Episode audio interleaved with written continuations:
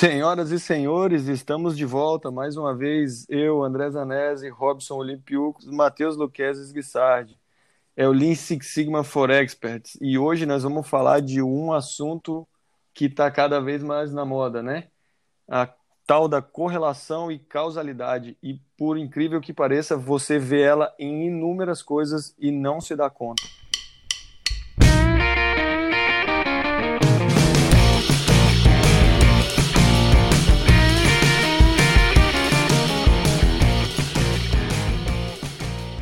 Pessoal, então o, o, o, tópico de hoje é o correlation and causation e acho que é interessante a gente comentar sobre esse assunto porque ele está presente em muitas análises que, que nós fazemos no nosso dia a dia, certo? É, isso acontece, isso está implícito nas nossas análises de DOE, isso está implícito nas análises de séries históricas, de é, regressões lineares, etc, etc e tal. É, e isso também está presente muitas vezes nas apresentações das informações que a gente recebe.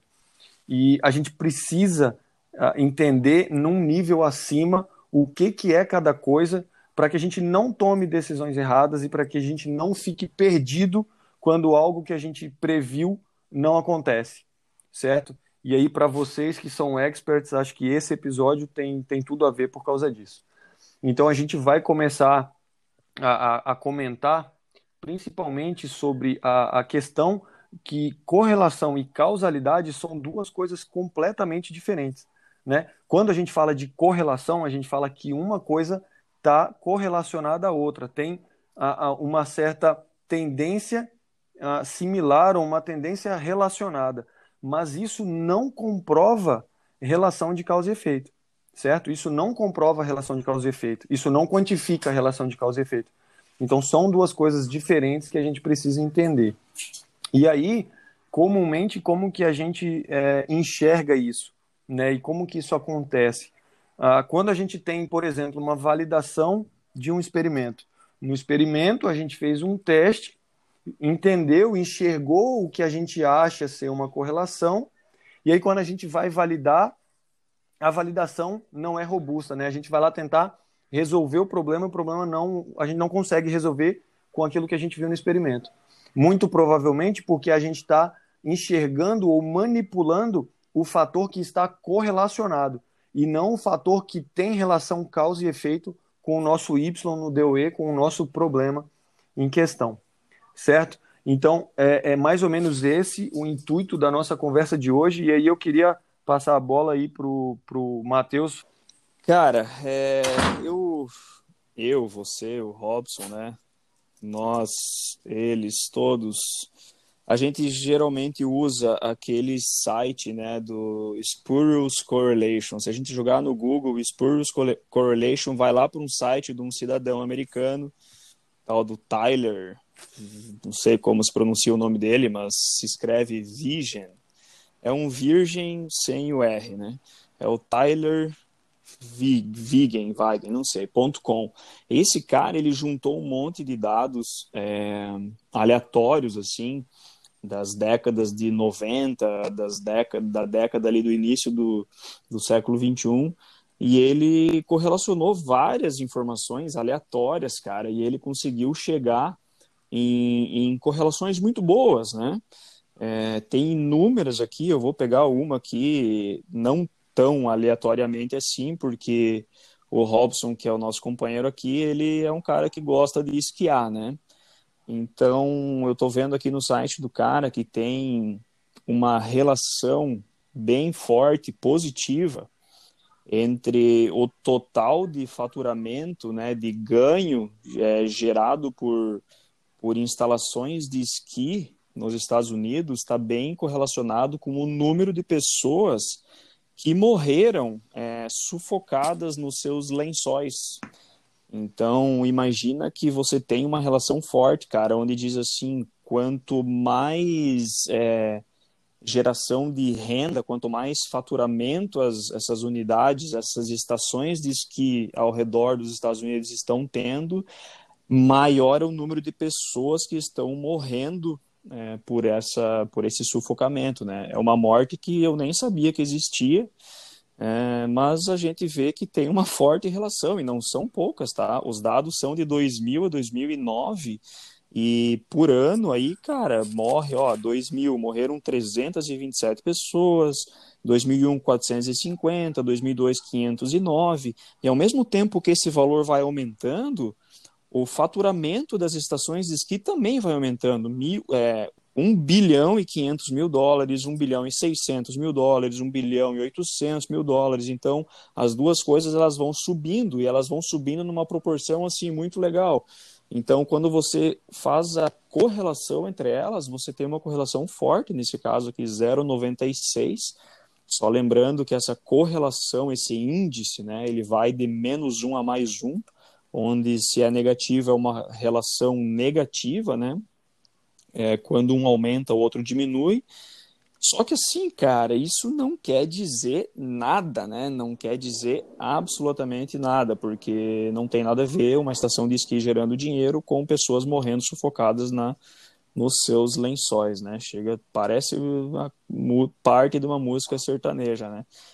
Mas é isso, cara. É, isso é relação. Isso é relação, não tem nada a ver causa e efeito. Não tem causation aí, é só correlation, né, cara?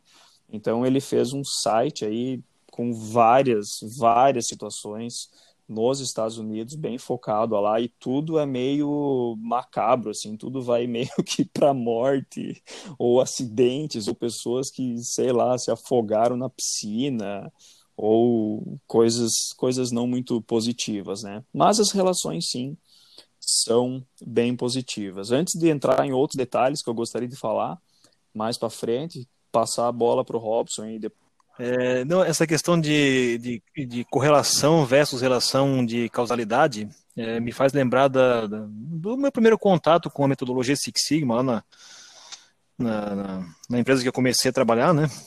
Em 2008, tinha um black belt que costumava fazer os seus experimentos e depois na hora de analisar, né, começava a ver, ah, isso aqui tem uma relação direta, né? Então, quanto mais eu mexo no fator específico, no fator A, por exemplo, né, o meu Y, a minha variável resposta aumenta, o outro diminui, ele começa a buscar fenômenos físicos para poder embasar o resultado que ele obteve no experimento, né? E na época eu fiquei meio abismado, né? Falei, pô, que metodologia é essa que faz os caras simplesmente rasgarem os diplomas de, de faculdade deles e, e saírem fazendo esse tipo de, de busca, né? Deveria ser o contrário, né? Deveria ser um experimento embasado em ciência, não ciência embasado em um experimento, né? Alguma coisa nesse sentido. E vamos pegar mais um exemplo aqui do Spurs Correlation, o que eu mais gosto deles, né? É, tem a taxa de divórcio no Maine, que é um estado americano, um estado pequeno lá do extremo nordeste, versus o consumo per capita de margarina desde o ano 2000. Muito bom, cara. Bom, a correlação de 99,26% de um R quadrado, não R na verdade, se levar ao quadrado vai ficar um pouquinho pior, mas pô, é uma correlação quase perfeita, né? Dá quase um, quase 100%. Aí eu fico imaginando, né, se eu fosse aquele, aquele black belt lá do início que ficava buscando fenômenos físicos para poder embasar o resultado que apareceu, né? Bom, aqui em casa minha mulher não gosta muito de margarina, então talvez se eu trocar a manteiga por margarina, ela vai pedir divórcio. Deve ser por isso, então, né? Na verdade, não tem nada a ver, né? não tem nada a ver. Isso aqui é simplesmente é, uma, uma, correlação com dados é, totalmente aleatórios. Provavelmente o cara fica buscando dados na internet e tenta fazer correlações, né? Então, tem vários exemplos, né? Deve ter uma centena e que, que, mostram, mostram isso, né? É, são correlações que é, o fenômeno que, que, existe por trás é nulo, né? Não, não existe, são coisas absurdas, né? E esse site existe justamente para isso, né? Para comprovar de que uma correlação sozinha não significa nada. A gente, como experimentador, né, como investigador, como engenheiro, como black belt, master black belt, deveria sempre tentar chegar no nível 7 do conhecimento, né? Para quem assistiu o episódio 6, que fala justamente sobre isso, né?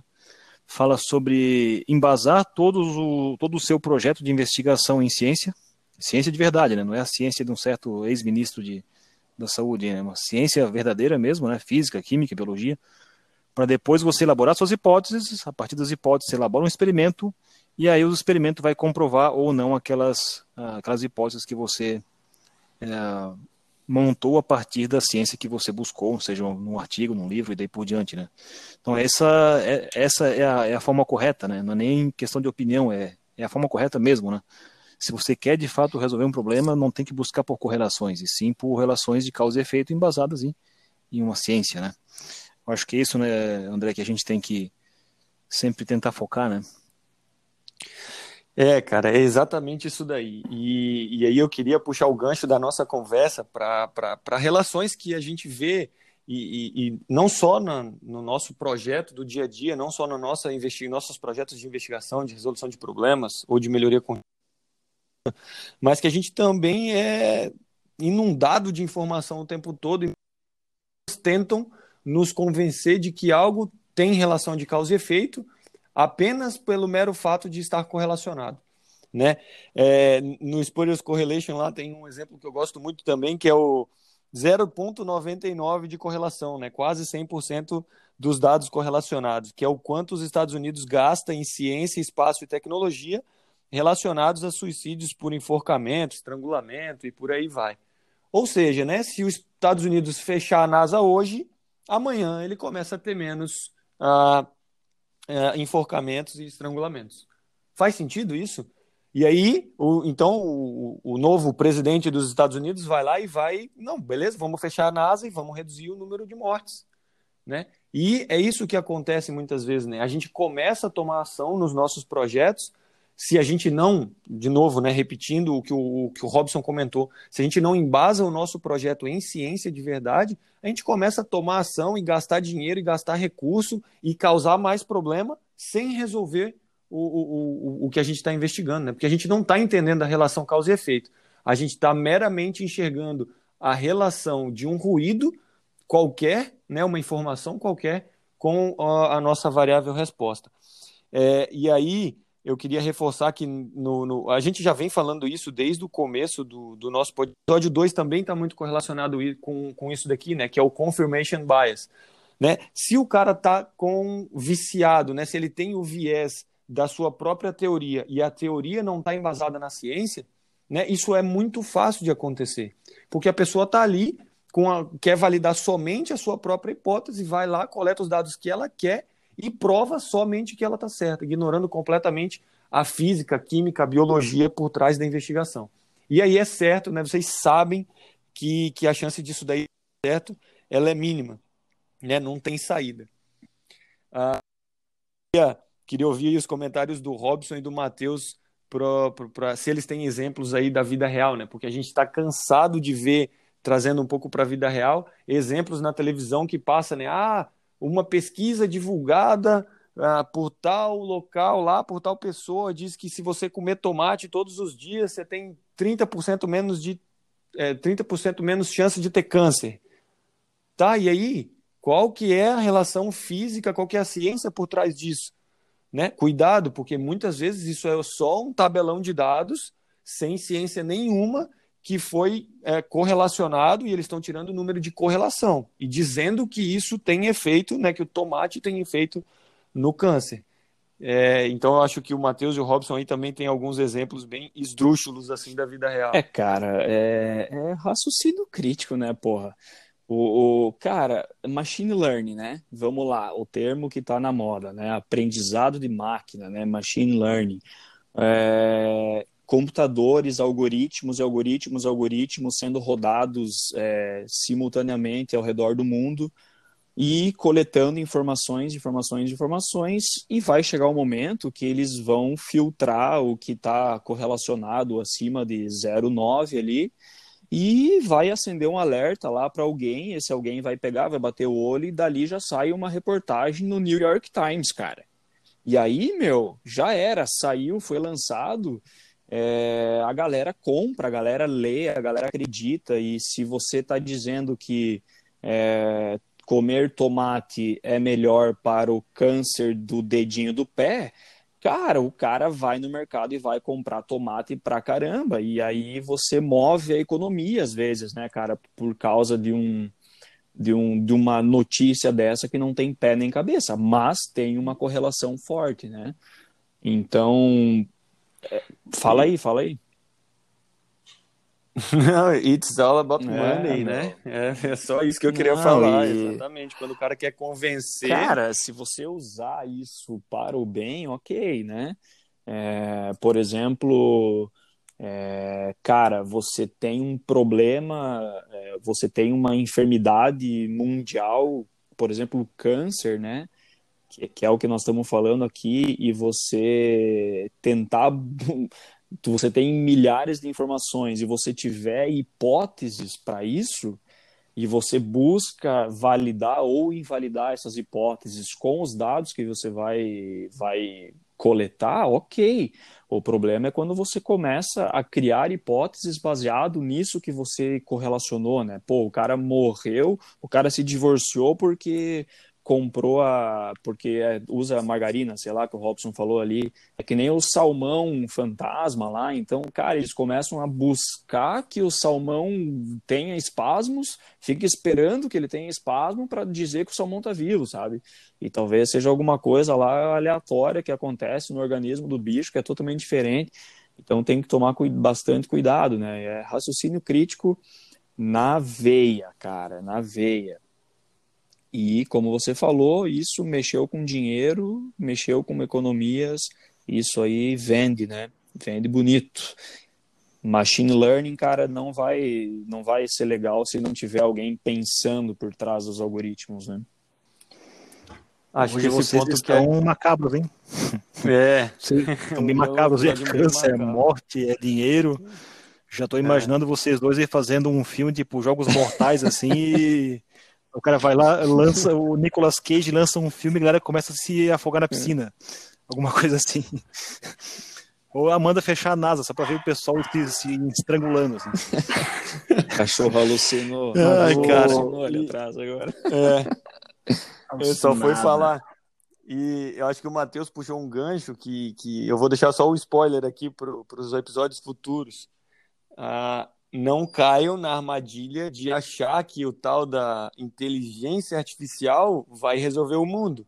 Que é só pegar o seu processo lá que tem problema e botar a inteligência artificial que ela vai fazer tudo funcionar, porque a inteligência artificial sem embasamento científico por trás, ela, cara, vai ficar achando correlação. É isso que ela faz. Ela acha correlação e muda o X para tentar ver a resposta no Y. É isso aí. É, acho que mais adiante nós vamos ter que fazer um episódio específico sobre Big Data, Data Mining, Machine Learning e trazer de repente um especialista aí para falar sobre o assunto, porque é, a gente vê muita gente aí fazendo proselitismo com esses termos, afinal eles estão na moda, né? E, e aí o pessoal, né, os leigos começam a achar que data mining, é, big data é um monte de maluco atrás de um computador buscando dados, sabe-se lá de onde, e milhares ou milhões de linhas, tentando correlacionar com outras milhares de colunas, e para tentar achar alguma coisa, né? E não é isso, a gente aprendeu faz, faz alguns, alguns meses, né? De que não é bem por aí, e existe uma correlação bem, bem boa entre Six Sigma e esse embasamento científico e o data mining ou big data, né? Tem, tem muito a ver, né? E agora sobre o exemplo que o André comentou, né? Lembro de um que eu pesquisei lá em 2015, quando eu fui dar uma aula para uma turma de Yellow Belt, já mais experiente, né? E aí eu tentei buscar um exemplo bem esdrúxulo para deixar claro para essas pessoas o que, que era o, o, raciocínio crítico, né? Ou a falta de, né? E era um artigo do Journal of the National Cancer Institute, de novo câncer, né? Infelizmente. É, e era é, é, é um estudo que correlacionava o consumo de café com prevenção de câncer de pele. Olha o absurdo, né? É, não tinha nenhum, nenhum embasamento científico, nem, nem tentativas de embasamento é, científico disso, né? Era só puramente uma correlação, né?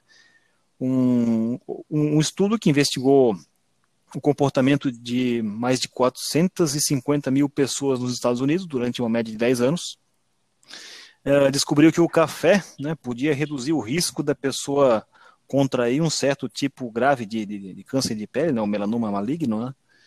É, poderia consumir mais café, ou até quatro ou cinco xícaras uh, por dia, né?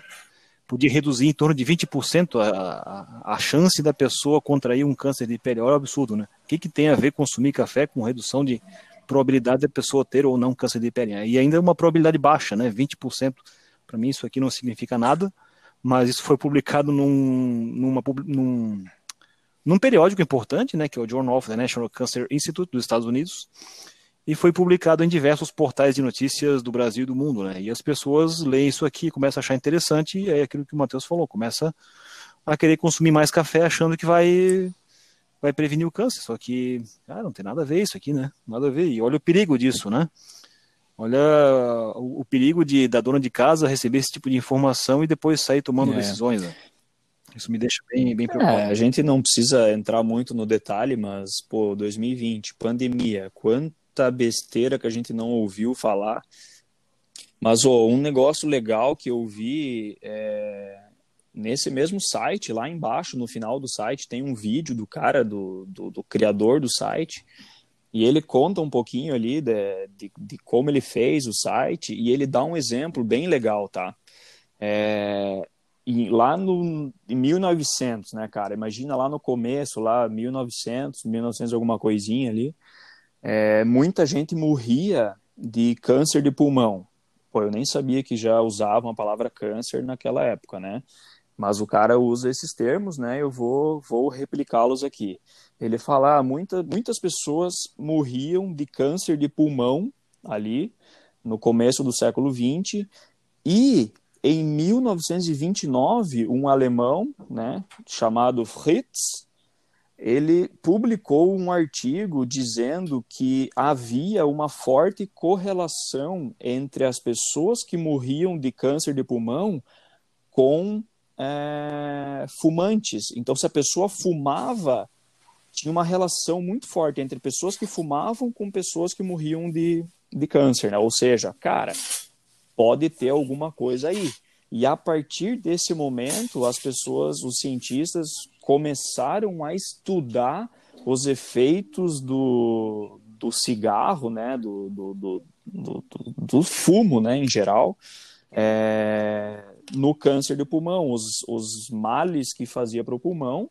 E hoje, quase um século depois, a gente tem muitos estudos e muitas evidências e muitas coisas biologicamente, quimicamente comprovadas, né? Então é um exemplo que, pô, legal, imagina, ele, muita gente morrendo por causa de câncer de pulmão, não se sabia o porquê, é, e algumas hipóteses provavelmente foram levantadas, né? E ele conseguiu validar uma dessas hipóteses com uma correlação, mas ele não tinha ainda aquele estudo de causa e efeito. Pô, tu vai fumar, a nicotina vai causar isso, que vai dar aquela reação ali, que vai queimar aquilo ali, aquela célula, e aí vai gerar um câncer lá na frente, sabe? Então é um, é um exemplo que eu achei legal, assim, que você que, que a correlação acabou gerando a necessidade de um estudo mais aprofundado para ver se tinha causa e efeito, né? E isso. E aí. Pode falar aí. Né, né, o que eu ia comentar é que. Interessante esse estudo que você mostrou agora, né? Esse alemão, né, o Fritz, não é aquele jacaré que fica aí no Rio de Joinville, né? É o Fritz mesmo, né? É um ser humano. É... O cara deve ter pensado o seguinte, né? ausência de evidência não significa evidência de ausência, né? Então não é porque naquele momento não tinha ainda estudos científicos comprovando de que o cigarro podia causar problemas de, de, de né, óbitos por câncer de pulmão, né? Mas ele decidiu daí e adiante, né, começar a investigar de fato, né? Porque não, poderia ser plausível, né, uma essa correlação ali, então, pô, agora vamos tornar isso aqui plausível e científico, né? Então, acho que isso aí também é importante a gente sempre lembrar, né? A ausência de evidência não é evidência de ausência, né? Então, o negacionismo também é um problema, né? Que é o efeito reverso desse problema de correlação e, falta de causalidade. Né? É muito bom. Muito bem lembrado. Frases de impacto, né, cara? Ausência de evidência não é evidências de ausências. É uma frase, uma frase de impacto. Amarrei Essa é, é, no chão. É, Essa é para a lameira de caminhão do Robson. Lean Six Sigma é tipo um martelo, mano. Nem tudo é prego, né? Exatamente.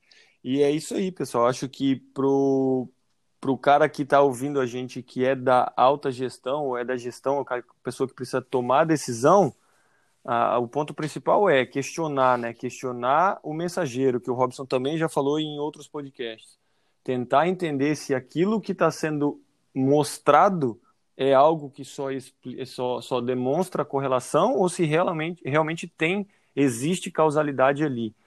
E para você que é o, o, executor, que é o engenheiro que vai fazer, que vai pensar no negócio, aí é o né, usar a engenharia que você estudou, né? Ir na física, na química, na biologia do negócio e embasar teoricamente os seus experimentos antes, antes de coletar qualquer tipo de informação.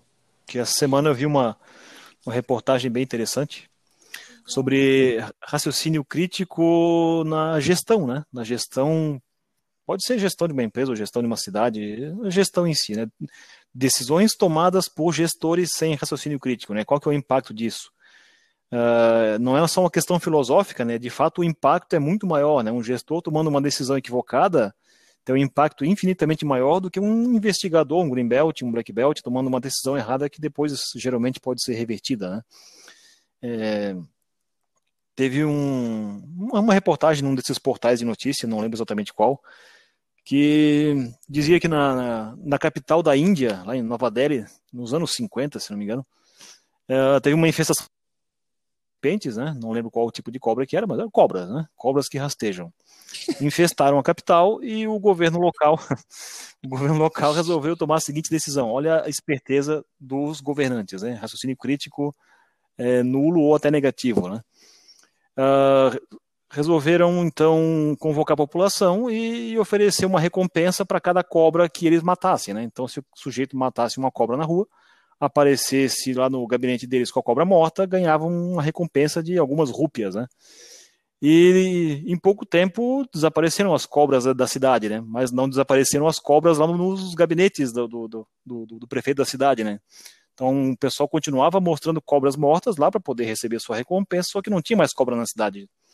Aí foram descobrir que o pessoal começou a criar cobras em casa para poder todo dia matar uma delas e levar lá e ganhar um troquinho, né? E aí mandaram cortar, né? Não, pode cortar. O que, que o pessoal fez? Pegou as cobras que tinha em casa sendo criadas e jogaram na rua, né? Duplicou a quantidade de cobras que tinha lá no começo. Então, uma decisão tomada por um gestor aí de forma equivocada pode ter um impacto bem maior do que, do que se imagina. Raciocínio crítico na veia, né? crítico forte. Com cobras, cara. Agora você se superou, hein?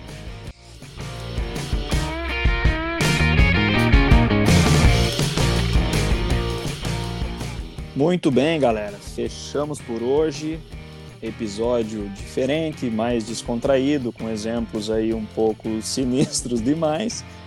Mas é isso, a ideia era falar sobre causation e correlation, né? causalidade e correlação, e dizer que a gente tem que sempre usar o nosso raciocínio crítico para não tomar decisões assim só porque alguém disse que coisas estão relacionadas e sair por aí bem louco fazendo cagada, né? Então espero que tenham gostado e a gente se vê no próximo.